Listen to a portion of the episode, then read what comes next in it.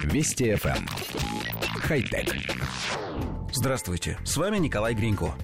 Группа китайских биохимиков из Чанчунского института прикладной химии разработала новый вид бактерицидного пластыря. Бактерии и вирусы с каждым годом становятся все более устойчивыми к лекарственным препаратам.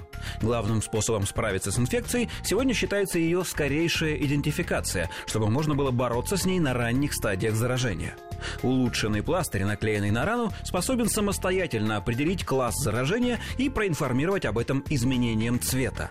Зеленый цвет означает отсутствие или незначительную концентрацию бактерий. Желтый показывает наличие бактерий, чувствительных к антибиотикам широкого спектра. Красный – наличие устойчивых к антибиотикам бактерий.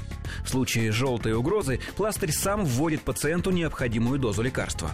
Мало того, даже если опасность красная, пластырь под действием света высвобождает в кровь высокоактивный кислород, который ослабляет бактерии и делает их более восприимчивыми к лекарству. Коллектив редакции нашей программы традиционно приветствует любые высокотехнологичные новинки в области медицины. Нам кажется, что сохранение здоровья человечества – одна из важнейших задач, которые нужно решать с помощью высоких технологий, особенно в свете последних новостей. Хай-тек пластырь, способный идентифицировать заражение, самостоятельно выбрать способ воздействия на инфекцию и даже начать лечение – это просто находка, например, для районов, в которых квалифицированную медицинскую помощь ждать очень долго.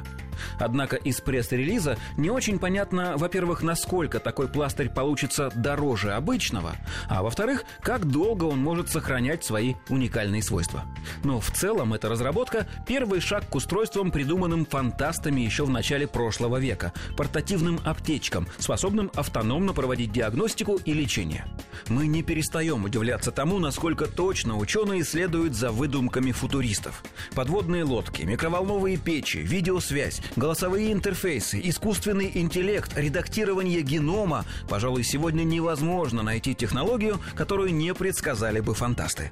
Между прочим, это может означать, что рано или поздно люди научатся путешествовать во времени, нырять в черные дыры и клонировать динозавров. Хотя... Вести FM. Эм. Хай-тек.